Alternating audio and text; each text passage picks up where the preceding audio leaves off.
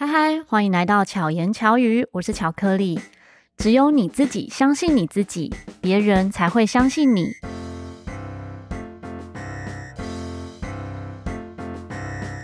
今天邀请到的这位来宾呢，其实我今天是第一次见到他，但是在见到他之前就听到很多关于他的事迹，还有他的这个叫什么？维基百科上面的资料实在是太丰富了，是那种金光闪闪型的。那这位朋友是我的好朋友杰林推荐的。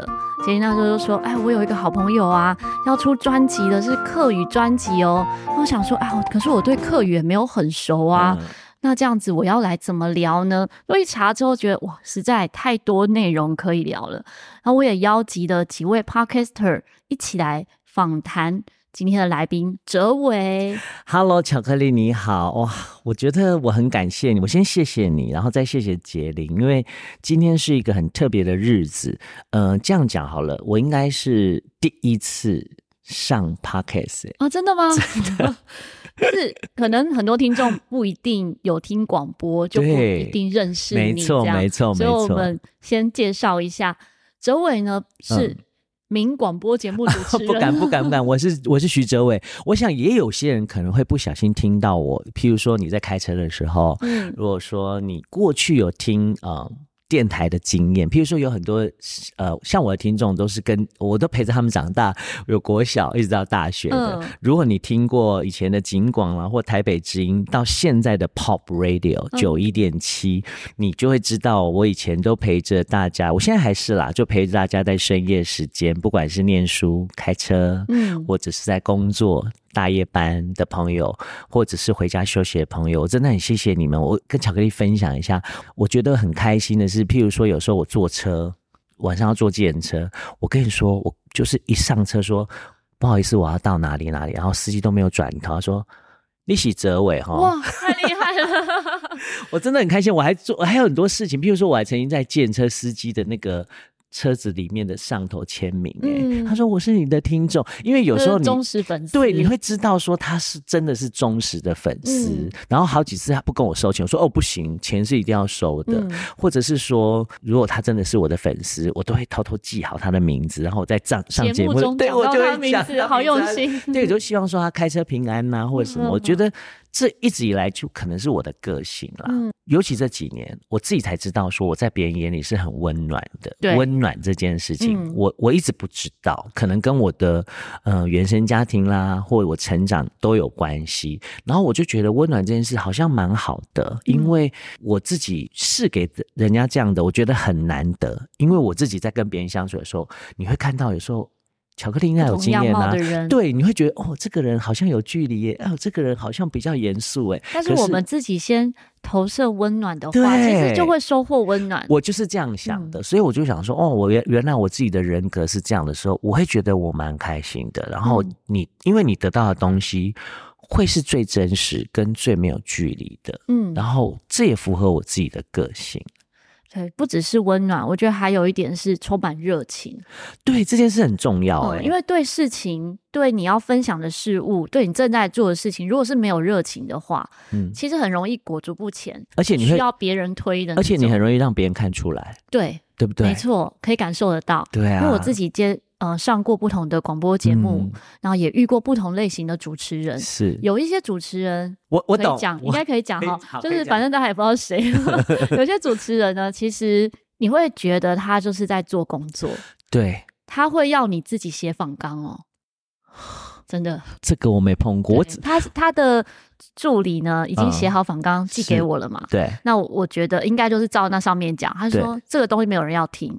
然后说：“你现在重写一个，是这样写哦。写 我不行哎，写哎，我我我是还好是我自己常当节目，啊、我会知道说我有哪些东西可以讲，嗯、所以我就这样写。但是我曾经遇到我另外一个朋友，也受同一个主持人邀约，是他的感受就非常不好，因为他觉得为什么原本东西不行，然后他写不出来。他说他在外面等了十几分钟，写不出他想要讲什么，所以后来主持人在访他的时候就。”一直是臭脸的状态啊，好想知道是谁啊！我那两次在跟那一位主持人聊的时候，他还蛮开心的。嗯嗯，我觉得可能刚好我写的内容是符合他，对 他想要的。对，哎，可是我不行呢，我觉得我不是这样的人，我是一个不要有反纲的人。嗯，我也是，我真的没有办法有反纲。就是我自己的商业电台，我的妻子会很用心，他会跟我讲说：“这哥这是反纲。”我都会跟他说。千万不要反纲，嗯，你也不要给呃来宾反纲，因为我觉得那个会，那会吓住，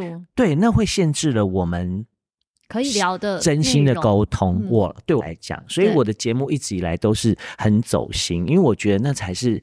真真正正有温度的东西，不管你现在是在做广播，在做 podcast，在听 podcast 的人，有很多部分都是戴着耳机。对，你要让别人觉得他就在你耳边说话，你知道那个亲密度是差很多的，非常多，嗯，因为像。很多人都会说，Podcaster 呢，就是一直陪伴着听众的。嗯、我觉得广播更是，因为广播听众其实都是更长期收听。嗯，像刚刚哲伟哥说，是从晚上就是十一点到一点。啊、我自己小时候其实没有很常听广播，但我的同学有，是我同学们他们就会真的是那种。主持人的死忠粉丝，对，肯定会讨论，对对对，或者是尖叫的那一种，我觉得我我很谢谢，我真的很谢谢这些听众朋友，他们真的给了我很多，有包括到现在为止，我真的碰到很多，譬如说在外面职场，我出去演出，譬如说他毕业了，他说：“这个我好开心看到你。”我说：“怎么了？”他说：“我高中要考大学，我高中那三年我都在听你的节目，我上了大学大一还在听，嗯、只是我后来很忙。”我说：“没没事没事，我是这种状况，我碰到很多。”然后我现在最小的听众是国小。然后我都会说，你们不要睡觉。然后他说，但我听的节目是几点？哦，晚上九点到十点，比较早一点点。哦，还好，还好。对对对，现在还可以。睡前故事。对，之前是晚上十一点到凌晨一点的时候，哇，我真的觉得我何德何能让这些人熬夜陪着我？有些人是特地先睡，然后晚上起来听。对，而且他还会，嗯，譬如说他觉得今天没有听会不习惯，嗯，譬如说他就是每天都一定要听到我的声音，我就觉得说这件事情。对我是很大的鼓励。那巧克力刚刚讲，就热情这件事真的很重要，因为很难有人会一直在做一样的工作，维持热情这么久。嗯，对。然后我觉得我，我我每次都跟很多很年轻的，特别是要进入这个行业的，或者是说你现在正在追求某一个梦想，不见得是这个行业的啦。我觉得你就是要好好的维持住你的热情，嗯，那就是你最大最大的武器。我觉得不一定说是维持热情，因为你的目标、你喜爱的事物可能会转变。嗯、是，但你可以一直做你真正有热情的事。哦，这倒是。对，你一直做你真正想做的事情，嗯、而不是被迫着、被逼着，对别人推你才会动的。对对对对对对。找到这件事情的话。你就有动力一直走下去。没错，这就是为什么很多人会觉得说，啊，你为什么可以跟那么久，或者为什么他可以？其实你可以。其实我觉得每个人都可以，就算是兴趣广泛也没有关系。对，真的没有关系，啊、因为兴趣广泛，你就是要在这这么多的兴趣当中找到一个你最喜欢的。嗯，本来人就是这样啊，你有很多的选择，嗯，对不对？而这些选择适不适合你，或是你适不适合他，我觉得我们都要时间。只是说。呃，我就会跟很多人说，那这个时间表是你要去定的。嗯、如果说你觉得，哎，好像真的不适合，你就要赶快抽身。就像巧克力说的，而不是说你一直被这件事情牵制住。嗯，那我很好奇，哲伟哥是什么时候开始进入到广播业？哇，很久哎、欸！如果要讲到进入广播业的话，其实要算起来二十六年了耶。二十六年，很可怕吧？哦，还好，就是、大大我三岁。对 什么？没有，我是说你不是才十八吗？就 是我教学的年纪，年资。因为，因为它其实是一个很特别的事情，就是一开始的时候，大家都是譬如听广播还是大宗的时候，嗯、那时候我在驻唱，我有一个好朋友，他现在是警广的主管，他刚进入警广，他在做节目，然后他那时候听，他就觉得说，哇，我那时候。民歌西安厅很盛行，还有驻唱很盛行的时候，不像现在没有地方驻唱，大家都去当街头艺人嘛。嗯、他就说：“哲伟，我想要做一件事，我想要挑战。我说怎么了？我在警广，我想要做一个现场 call in 点歌。嗯、他说我因为我在唱歌嘛，我很容易就可以接受现场。啊、我听倩华姐讲过这件事，对，她有说你们在那个地方认识的，对，我们在那边认识的。我我很开心，我的人生有很多的第一次都在我身上发生。嗯，那时候尽管要做这件事的时候是很大的挑战，因为全台湾没有人这样做过，而且我就带着吉他，我就接 call in 哎、欸，嗯，然后。人家点什么歌，我就马上要唱。你是最早的直播主、欸，我是对，真的耶，真的。而且我我那时候真的很恐怖哎，我我现在想起来都很害怕，因为早期也没有什么 iPad，、嗯、就是你要带着一大堆谱，然后。全部都纸本的，对，我现在还留着，还要翻页。对，打电话进来的时候，你就要记得那歌在哪里，然后就赶快找出来，然后赶快唱。然后因为这样，我觉得也训练了我的反应能力。嗯，然后这个节目从北区的警广，后来蔓延到全省的警广，叫做警广快乐行心情点播站，它就是整个台湾广播有现场点歌的。开始第一个，然后后来很多人都做这个节目嘛，做这样类型，做到一半的时候，我们在最高峰的时期，我就发片去了。嗯，对，所以从那个时候开始进入广播，但是我发片的时候也没有因为发片。呃，离开广播，反而到更厉害的地方。譬如说，我们不同世代，你那么年轻，那时候中广有方迪，方迪姐，她也是很资深的广播人，就是罗小云他们那一辈的。然后我从警广，然后到到中广，然后中间呢没有发片的时候，还有正声、汉声，然后一直到最后落脚在台北之音，也就是 Pop Radio 的前身。你几乎全部都走一圈，对，真的走一圈。然后台北之音要到现在的 Pop Radio，就是就是整个。我很开心啦，因为即便是哦，我我还少讲了啊，中广，对对对对对，就是整个的整个的历程，然后我都没有断过，所以算算起来，发片之前做两年的话，是二十六年的经历。嗯，那你在准备你的主持内容是是怎么样准备？嗯、呃，因为。你的节目是每天的，对，每天，对啊，所以然后又要持续讲两个小时，又不像我们现在有手机可以把资讯都放在里面。所以我我我，你说当时吗？早期啊，哦，因为我是以音乐性的节目为主，嗯、那其实我的节目最主要的特色都是弹唱。嗯，就是唱歌为主。我自己后来发现，我有资讯焦虑、恐惧症，我就觉得我很害怕输别人，就是很顶尖或是很新的东西。譬如说，像这几年大家时不时就会讲说，现在年轻人流行语是什么啦，哦、什么姑妹啦，或者什么的，或者哎、欸，我讲到姑妹，我还是很早就呃在电台里面讲这个词，然后教很多年轻的。他说：“这个你好新哦，姑妹是什么？”他们都还不知道，还不知道。然后我就觉得。那你要跟大家讲一下，姑妹是什么？姑妹就是 你知道姑妹吗？我其实不知道。后来有两种说法，姑妹是 Google Map，或者是姑妹就是有一种，哦，好啦，就是那种词。那现在已经退流行了，很快才半年的时间。然后我觉得我自己有一些，嗯，因为我自己是媒算媒体人了，我必须要在听众之间做一个很重要的。连接桥梁跟资讯的传播者，嗯，那我又必须要顾到我不是一个冷冰冰的机器人，嗯、对，所以我必须要是读稿机，对，所以我自己要很消化这些东西之后，然后再讲出去这些资讯之外，还要加我自己的感受。感受来搭配歌曲，嗯，所以我一直觉得。好啦，小时候很被老师说你很爱讲话，现在用上了，没错，所有技能都不会白费。当然还有搭配上唱歌，然后再加上后来我很感谢很多的经纪人或宣传或艺人很喜欢上我的节目，所以我会以这些为基底。嗯、那我其实也很喜欢自己一个人的时候，因为我觉得那是我自己。很能够面对自己的时候，大家可能会觉得啊、哦，你一个人在那边怎么讲话，也要面对冷冰冰的机器，可是对我来讲，嗯、我我觉得很好。嗯，甚至有时候，以前我经纪人在，比如说会陪着我上节目，或是有时候电台的工作人员还在，他说：“翠哥我看你一个人在那个 live，我觉得你好像神经病。”我说：“怎么了？”他说：“你还可以手舞足蹈在那边讲话。”可是我觉得我很开心做这件事，因为我们都有想象的观众。对，没错。我自己单口的时候也是这样，就是讲到自己笑，然后自己哭，因为那是最真实的啊。嗯，我觉得那很棒。虽然说起来，我们是跟想象的观众说话，其实更往内心来讲，是跟我们自己说话，对，跟自己对话。没错，而且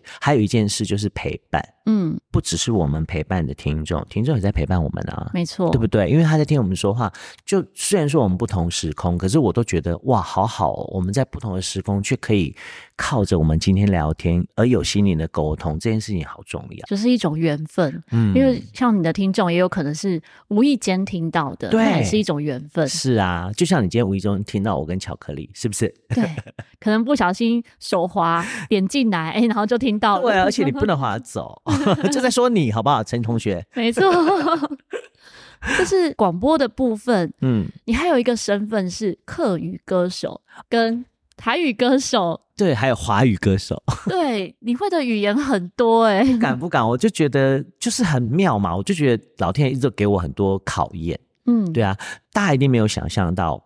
我这是我个人的第一张专辑，也是我个人正规的第二张专辑。我的第一张专辑唱的是台语，哎，我看到有一张是 一九九八年，哦，那时候二重唱就是不是个人的，不是不是，就是二重唱。那时候同班同学，对，二重唱很流行。我讲几个，搞不好你有印象，譬如说煽风点火，嗯，中间分子，嗯哼，动力火车，嗯，锦绣二重唱，无印良品。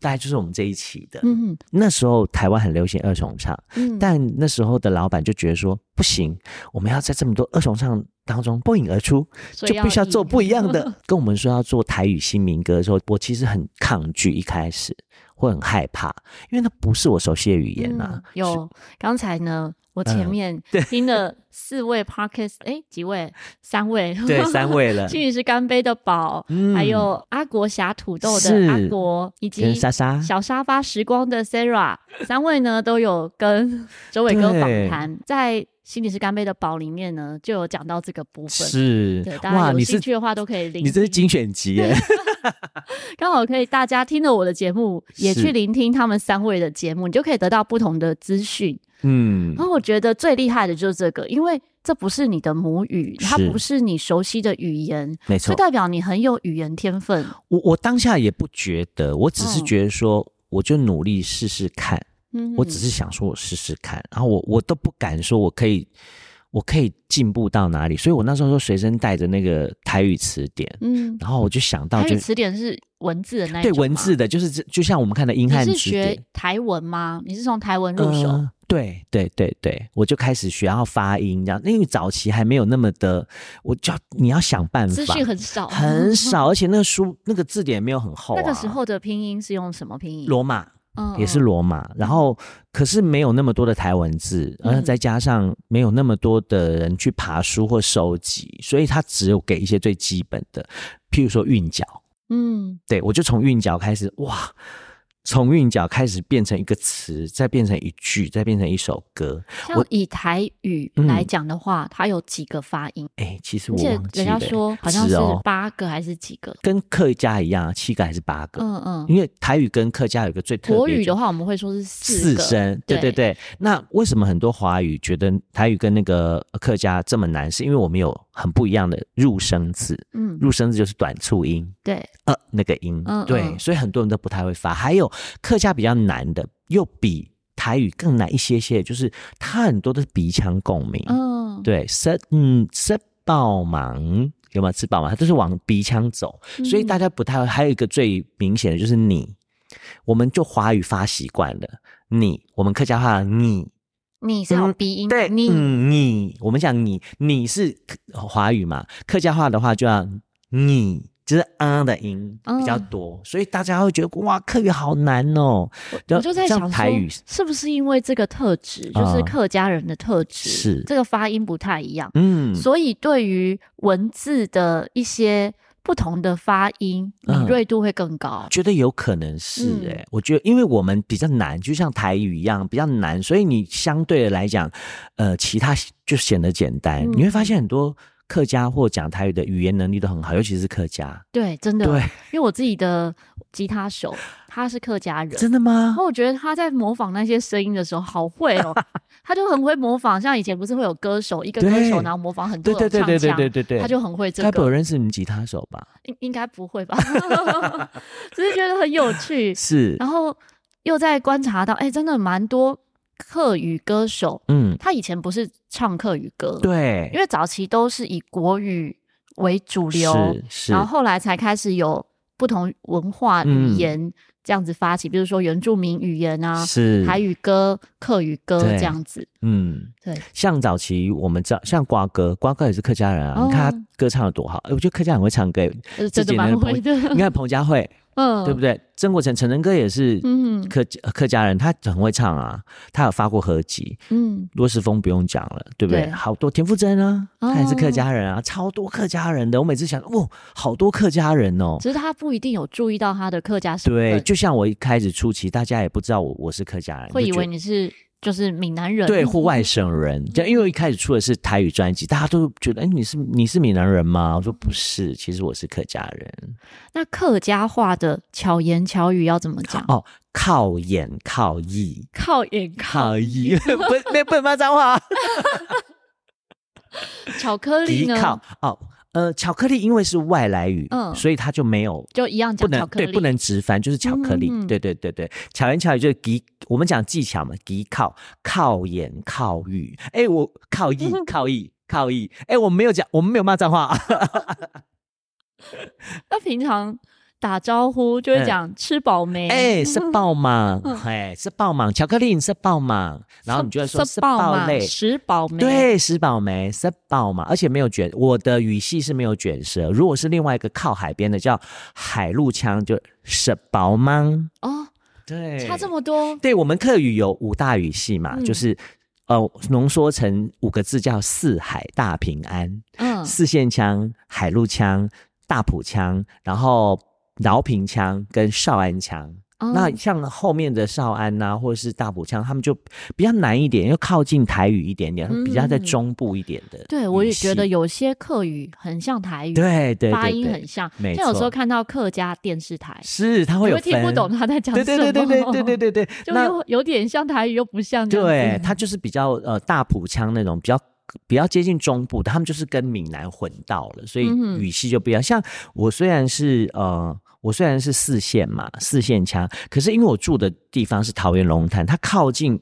呃，海风腔比较多，就是海陆的中间，所以我现在有个新的语系叫四海腔，嗯、就是四线跟海陆 mix 结合在一起，对对，叫四海腔。哎，不是帮派哦。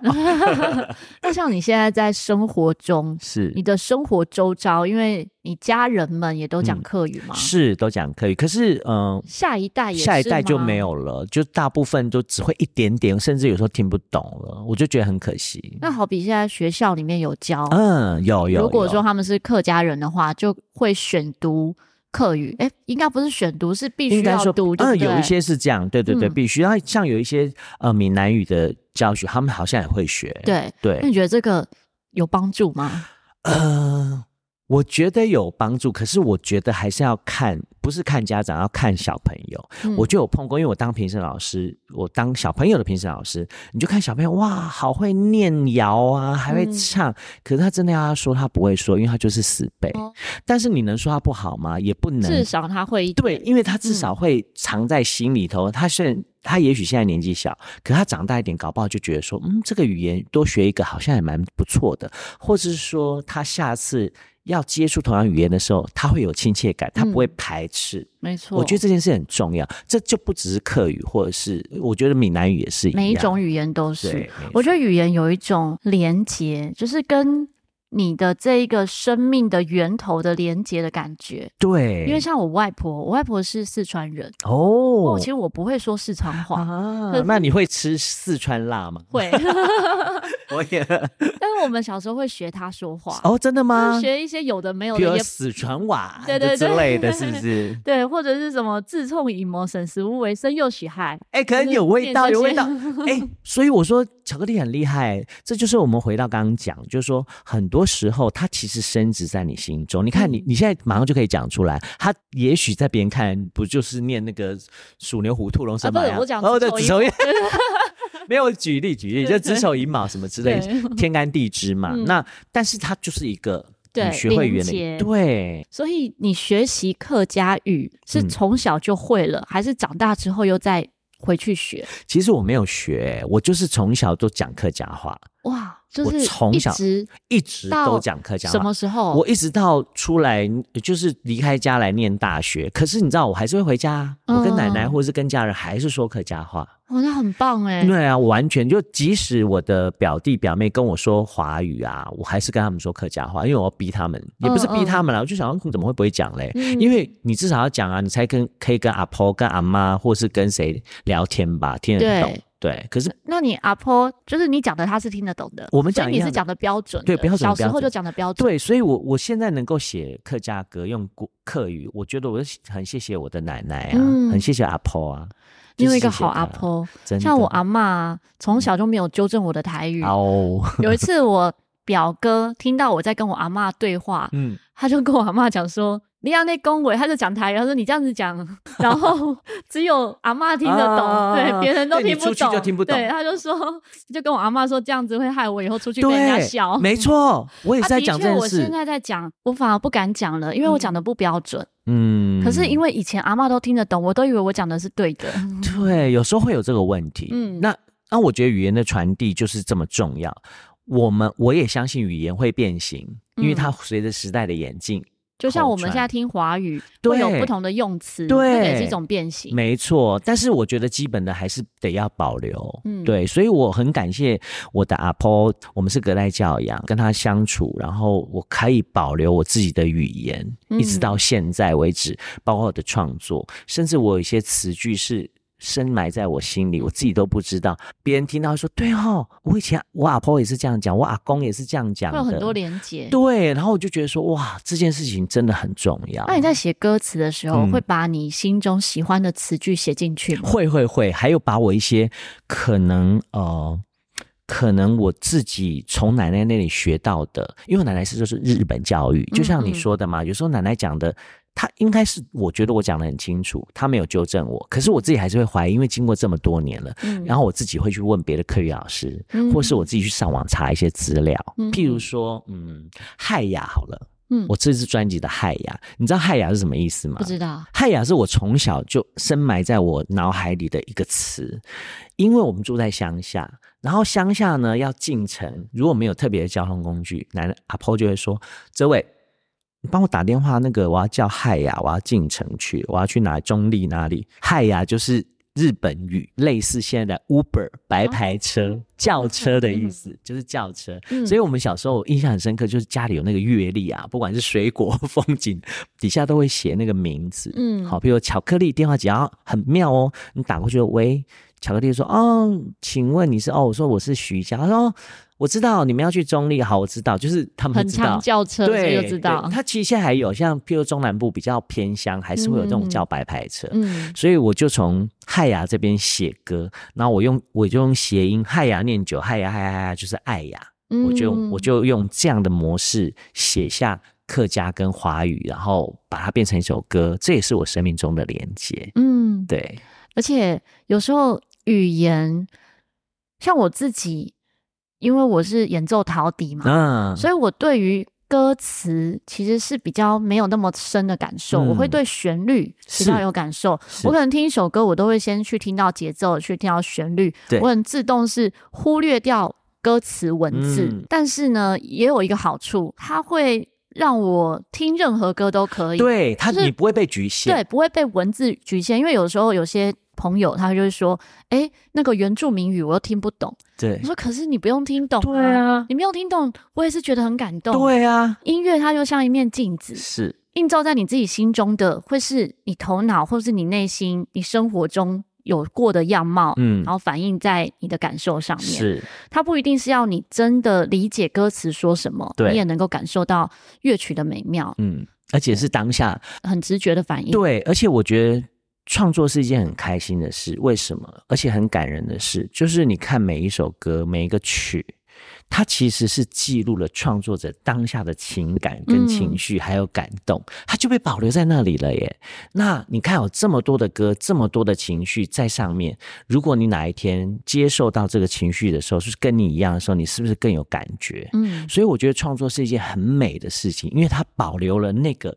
时间过去了，但是他的东西还留在那里。嗯，嗯，陶笛也是一样，对，就是演奏，就就是我觉得所有的音乐创作啦，应该说创作都是很美好的，因为它真的保留了当下最 original 的东西。那哲伟是从小学音乐吗？我不是哎、欸，我就是很正常的念书，然后家里很期待我啊，干嘛干嘛。我小时候其实是想要当老师，不过现在也是老师了，现在当评审老师。嗯、然后一直后来念大学是念实践，我念的生活应用学系，大家印象中的家政系这样子。我有厨师执照，我也不知道，我觉得这也是可能也是有点小小小小天分，就是大家会觉得男生学什么家政，可是我爱做菜啊，因为。以前小时候看，没有这个是绝对用得到，我也是有厨师执照，真的假的？很 棒哎、欸！念餐饮，哎，真的假的？这都完全不会浪费，对，就是你一辈子都用得到的东西。对啊，至少你自己煮菜要自好吃吧。嗯、所以不管你学什么，反正。你选一个不知道你要学什么没关系，你就选一个以后用得到的。没错。那像这种很生活类的，就是一辈子都用得到。没错，没错，没错。所以你是在大学的时候开始弹吉他吗？对，我很晚诶、欸，其实我真的很晚。像现在小朋友要弹吉他，好，我们先想现在。有的是太早了啦。对对，因为网络啊，因为太发达了，大家看网络就可以学。可是我们那个年代没有，你可能高中你就要参加社团。我不是，我一直到大学。我也觉得我很厉害，我在很短的时间内就学好吉他。嗯、你知道我当初学吉他就是想要去驻唱这件事情。嗯、我弹就是我花一个月时间，我自学，我都一直没有请老师，因为我就觉得，嗯、呃，所有学习都可以自学。对，然后你都你要，因为你要学习，找找老师当然是一个方法。嗯、可是我觉得你到最后还是必须要有自己的样子，所以我很开心我的自学让我的吉他。弹起来是我自己的样子，跟自成一格。嗯、我记得我那一个月弹到小指都流血，嗯，就是我是这样的人，真的是死命练。我就是因为我就是觉得对一件事情我要做到，对我来讲我要做到百分之两百的成功。所以你有客家人的 刻苦耐劳，那叫硬颈硬颈，硬颈就是顽固，嗯嗯，我们叫硬颈。然后我的吉他手也是这样 哦，真的哦，他练到手都要废掉。对，就是你会觉得说，我有时候很讨厌这样的自己，因为我会觉得。有时候自己很累，可是你又没有办法说服自己说你你不做，你不继续这样做。嗯、我觉得我好讨厌，可是又又觉得说，但也要佩服自己。对，因为不见得每个人都做到这件事情。所以每次朋友说不要这样一直很逼人，好不好？你要不要放过自己一下？嗯、可是我现在学会了，偶尔其实还是要放过自己一下，不然的话，我可能会太替别人着想，我都会说、嗯、害别人也很辛苦。嗯，没错，关心我们、爱我们的人。他会受伤，对，而且他会觉得心疼。他说：“你可以不要这样子。”嗯，对，所以我现在会觉得真的我们要学习的。对，就是有时候你要知道这句话很受用。虽然大家常看到，就是有时候你真的要放过自己，你才是真正的放开。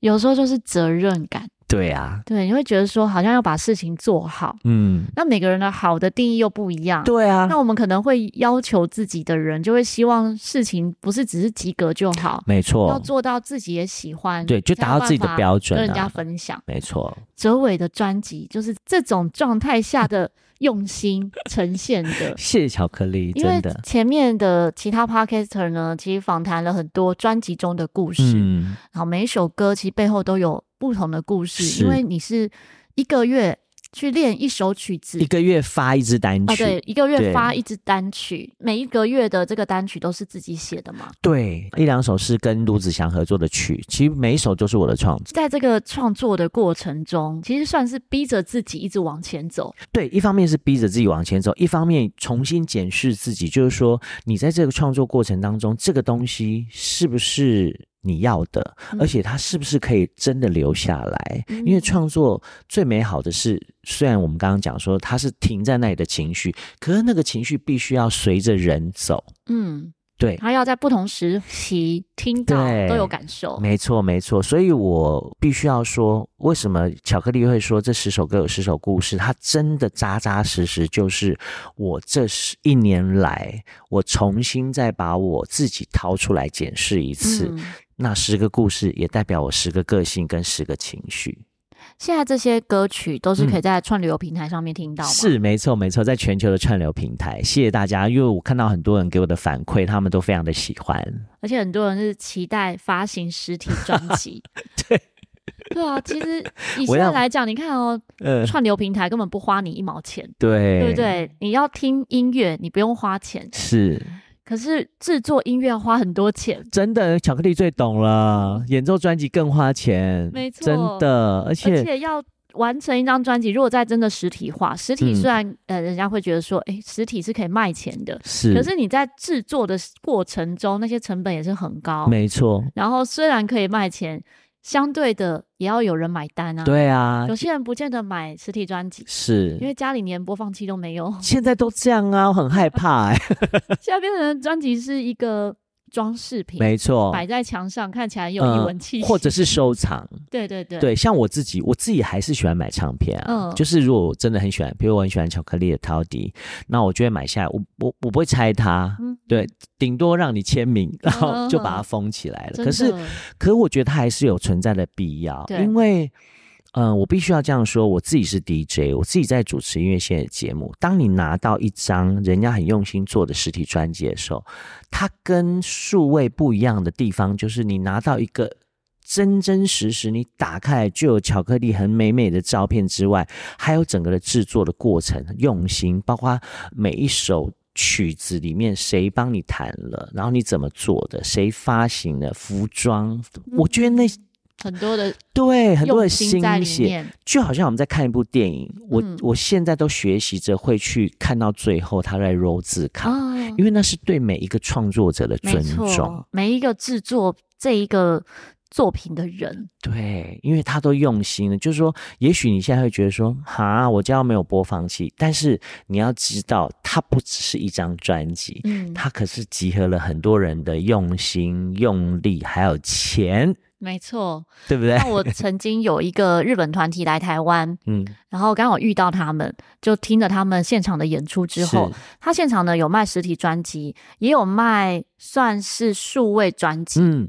我想说，我没有买过数位专辑，不然买买看好了。结果呢？买了之后，里面是一张纸，还有一个 QR code，我觉得好空虚。价钱一样哦，价钱一样，很可能便宜一百块吧。了解了解。但是，可是你知道那非常空虚，落差很大，那真的落差很大。就是，所以我会觉得，还有一个重点是，它很容易不见，嗯、我不知道在哪里。这还蛮有趣的、啊。对，有趣在于我买的这件事情，因为我觉得没有买过这种东西。是。但是你就想试试看，对不对？对。可是真的，哎、欸，我跟你讲，那个落差感真的很大。嗯。就是心里的那个，不是钱的问题，是觉得啊，我怎么拿到这个？就是会觉得没有那种包装，就好像对衣服。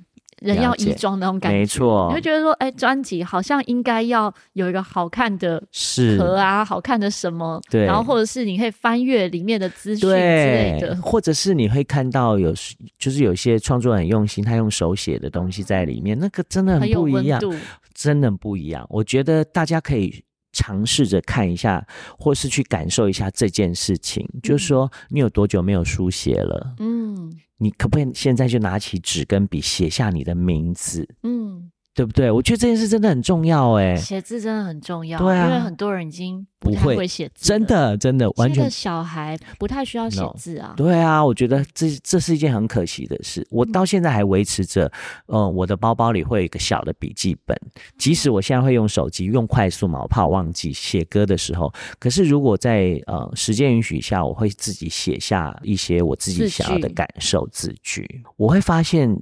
你写下来的东西会更深刻，就是你记得更清楚。哎、嗯欸，你放手机，你都不知道去哪里找。手手机唯一好处是好搜寻，但是哎、欸，东西太多还是找不到啊。对，而且现在的手机不见得找得到关键字，它改版之后找不到。对，它以前没有改版之前啊，对，你所有写过的字句都会找得到，都找得到。现在没有改版之后呢，你要 hashtag 才找得到，好可怕，不行，好，好累，千万不可以。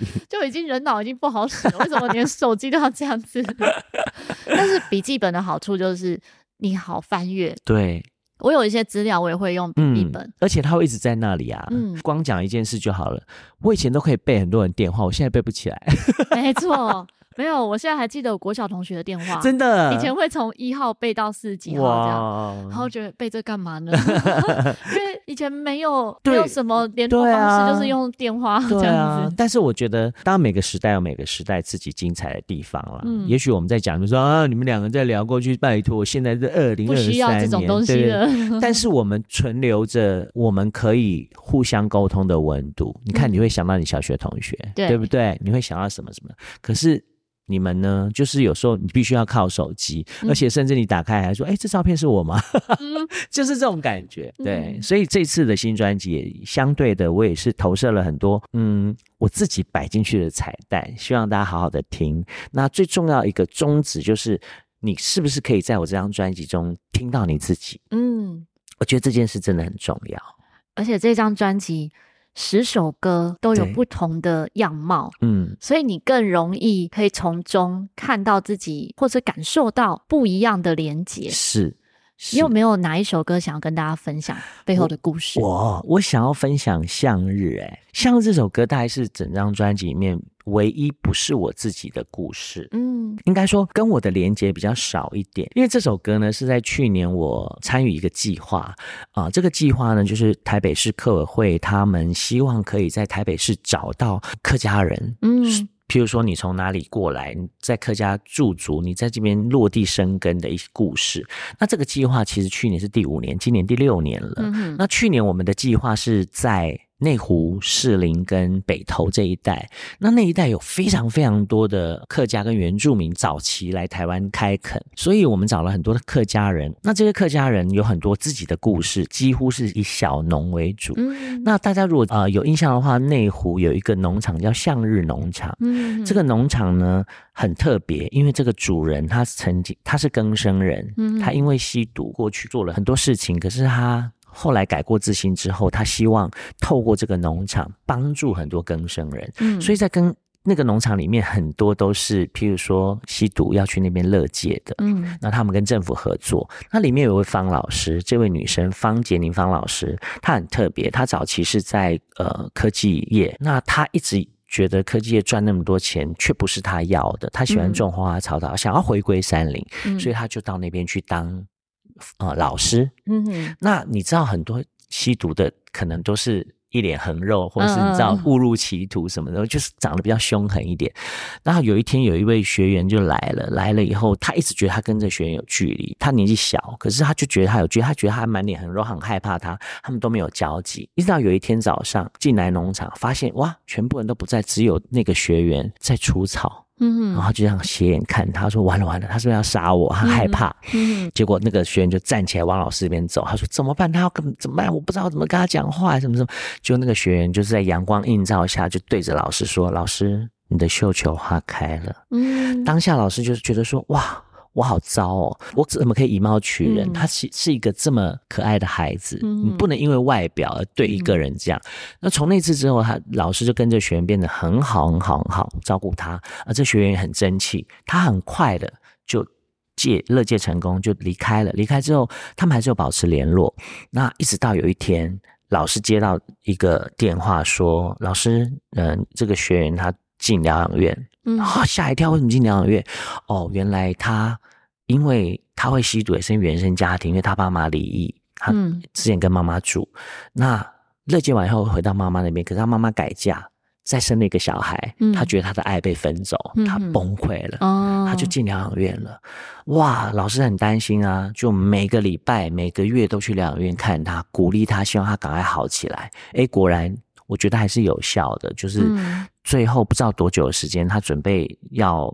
离开疗养院，他痊愈了嘛？最后一次去看他，老师带着他最爱吃的鸡腿给他吃，陪他吃饭，说：“哎，某某某，你要好好的啊，就是你现在好了，那你出去要好好的工作，面对你的人生什么什么的。”然后他说：“好好好。”就老师转身要走，然后老师没有办法再来看你，你也要回去，我老师要回去啦，所以你要好好过日子。老师要转身离开的时候，他突然抱住老师说：“妈，你可以再抱我一下吗？”嗯，哇，这个故事完全暴击我的心脏。我记得我那天在向日农场听着方老师讲这故事的时候，我热泪盈眶，我就觉得哇，不认识的人可以因为这样，然后那句“妈，你可以抱我吗？”他他让我感动非常非常的久。我当天晚上就写下《向日》这首歌。嗯我觉得人生真的好奇妙，所以在这张专辑里面，我为什么特别放它进来，是因为我一直觉得。我自己也是一个很特别的存在，就是说我我接受到很多人的帮助，我也帮助过很多人。而这张专辑，我很希望透过我的声音，透过我的创作，透过我的故事，去鼓励很多你可能看不见阳光的人，对，或者是迷失自己，然后你现在不知道自己该怎么办？嗯，然后你你好好的回头想想，你你最初的样子是什么？嗯，然后你回到你自己心里的那个最最初的那个自己，好好的再梳理一次。对，所以向日对我来讲也是很特别的一首歌。这是就每一首歌都很感人。大家有时间的话呢，可以收听我刚刚说的其他节目，我会把相关的资讯放在资讯栏里面。谢谢。因为今天哲伟分享的这些，就像是拼图一样，对，在每个节目中都有一小部分。嗯，那当然你要更完整的听到全部，你可以直接听哲伟的音乐。谢谢。音乐中十首歌就有十种样貌跟故事。当然，有可能你解读的不跟哲伟想表达的不一定相同，我觉得这也没有关系，我觉得也很好，因为那就是你，没错。我想巧克力说的很好，那就是你找到了你自己了。嗯，我觉得我这一阵子在跑宣传，我觉得我最开心的就是你在听我的故事是一个样子，那很多都是听完我的歌之后说，这歌我觉得你讲的故事跟我当初听的。歌的感觉是不一样的。我说对，那就是因为你找到你自己了。我我觉得这这是这张专辑里面很大很大的恩典。这个也是我很喜欢的一个部分，因为有时候我们很想要找，也不能说我们很想要。有时候呢，这个社会教我们的是标准答案，大家很习惯去找一个标准答案。就像有时候我们去剧团、剧场。看一个剧的时候，是就会说，哎，这个剧要告诉我什么？可是那个剧告诉你什么，不一定是编剧告诉你，而是你得到什么。对，这也是我一直我我自己，哦，我跟巧克力太像了，就是我自己也是这样子，就是说我不会先告诉你答案。嗯、有些人会很急着说，哎，你告诉我这是什么什么？我说我不会告诉你，因为那是我。你有你自，你可以有自己的想法吗？我在教学生歌曲，像我现在的课程都是影片授课。嗯、呃，有些歌曲呢，我会讲背后的含义；嗯、有一些歌曲我不会讲。嗯，因为有些歌，比如说是日文歌，是那可能歌词当然会有解释它是什么意思。嗯。可是，在我演奏这首歌的时候，我觉得更感动我的是这个旋律。对，所以我只有讲这个旋律要注意些什么。嗯，然后就有学生说：“老师，你没有去解释这个歌词，我会不懂，所以我感受不到这个乐曲。哦”那时候我就回应说：“嗯、其实每一首歌真的都是你自己可以感受到，没错。你以不要有任何我告诉你什么，就是你不要先入为主，对这个旋律的时候。”其实一定会有你自己心中的样貌呈现的。嗯，是，而且那才是最自由的。对，那而且那个才可以。再激发你有新的东西出来的，嗯、所以我觉得我一直觉得台湾，特别是亚洲，就是很缺乏这件事情。嗯、就像刚刚哲伟说的，嗯，没有想找老师学习，是因为不想要有老师的样子。对，其实我在教学生的也是这一种，我不希望学生的诠释是我的样子。嗯、对，因为如果他可以有一个自己的解读，他就会有自己的样子。嗯、而且我我当然我必须要说，每一种学习都是从模仿开始，嗯、必须是嘛，小李，对，没错。但是我觉得你必。必须要在这过程当中很快的能够跳出来，变成自己的样子。嗯，不然我这样说好了，你每一个都是巧克力今天穿的，嗯、对，黑的披肩、白的衣服，嗯嗯、每个都一样的时候，那就不有趣了，那就不有趣啦。嗯、你不觉得这样就不好玩了吗？每个人都可以有自己的样子，嗯、而且你要先接受自己的样子，别人才能接受你吧？没错，对啊，就像我们刚刚一开头讲的，对对，真的，你要先相信你自己。别人才会相信你。谢谢巧克力，今天就是有抓到我。今天真的觉得这句话也是属于我的金句之一，我很喜欢这句话。我也好喜欢今天这位一整个下午分享的内容。虽然我一边在做事，哎、欸，我压力很大，我很他很像评审老师、欸，哎，就是每每一个人在这边讲说，我想说，糟了糟了，我会不会讲太多？然后巧克力很认，巧我知道巧克力很认真，他可能要帮我拍照，然后又要注意一下那个每一个主持人的时间什么的。嗯、但是我就想说，哈，他会不会都听过了？他会不会觉得很无趣？可是我心里想说，no，我刚刚有答应巧克力，就还没录之前，我说。我今天会给每个人不一样的故事。我自己是主持人，嗯、我太清楚；或是我今天是听众，我希望听到是不一样的。没错，不然的话，我觉得就失去了我今天跟你们见面的一个很好的契机跟缘分。嗯、不然我们一个就好啦。没错，当然每个人会触及到的人不同啦。当然，当然，当然。可是透过不同主持人来访谈，嗯，其实勾起的那些内容也完全不一样。对啊，互动的能量，想到的话题也都不同，而且每个人看的角度都不一样，就是回到我们刚刚讲的，每个人都可以做自己，嗯，对不对？做一个最舒服的自己，而且从那个舒服的自己当中再去感染别人。如果大家喜欢哲伟的声音，或者是好奇他的音乐的话呢，相关资讯我都会放在资讯栏里面。哲伟的粉砖上面也有陆续上不同的广播节目啊，不同的 podcast 节目的相关内容，嗯，我都会一起分享哦。要谢谢今天这四位这么棒的主持人，然后让我觉得今天我自己也收获满满，有很多共同点。对啊，因为缘分就是这样，对，属性相近的人就会靠近。你知道我其实是一个很怕生的人，然后我知道杰林很帮忙，也谢谢杰林。然后一开始我自己要来之前，我每一次都一样，我都会做很好的心理准备。我很希望我能够做的恰如其分，但是我觉得我很幸运，就像碰到你们，就是我们磁场很接近，我们我们可以在很短的时间之内，甚至我们不尴尬。我觉得很像好朋友聊天，就是好像我们认识很久了。对，没错，有种感觉。我就有种有种哎哎，就是而且我一进来就觉得，我还就是吃啊吃啊，好像我家 哎吃一下这东西嘛，就不要客气这样。我就觉得从第一个从心理师开始，虽然说阿宝急着要走，好要帮我记上一笔，真是 没有啦。但是我要说，真的要借这机会，谢谢你们，因为你们今天真的特地跟我见面，对不对？我很感动。对啊，我那时候跟其他 Podcaster 说，我说其实我不认识你。对。但是因为我的好朋友杰林是很棒的人，oh. 所以很棒的人介绍我很棒的人，这个人一定很棒。谢谢。我跟杰林就好像我今天认识巧克力一样，我跟杰林在广播金钟认识，表演这么多年，嗯，应该是去年、今年开始变特别好。是一起跳舞的那个，对不对？对对对对对对对对对。然后之前我们有唱《明天会更好》嘛，然后今年是一起玩 band，嗯，然后我今年是因为人数很少，所以我。就是跟杰林突然变得很 closer，然后因为我们个性太像，我们两个是摩羯座，然后我就觉得说哇，有这小妹妹嘛，有时候她会觉得哥你真的很暖呢。譬如说她每次上来生病啊，我就介绍医生给她看，我给她吃什么，其实对我来讲，我觉得真的。就是小事嘛，嗯、我自己不知道。就你习惯做的事情。对，我不知道说会给别人有这么大的帮助或者什么。就像我下去找他，或者是我这次发片，我不瞒巧克力说，我就是很没有自信，我很担心说，我不认识你，或是你就是这么久没发片，而且你又讲唱客语，又听不懂什么什么。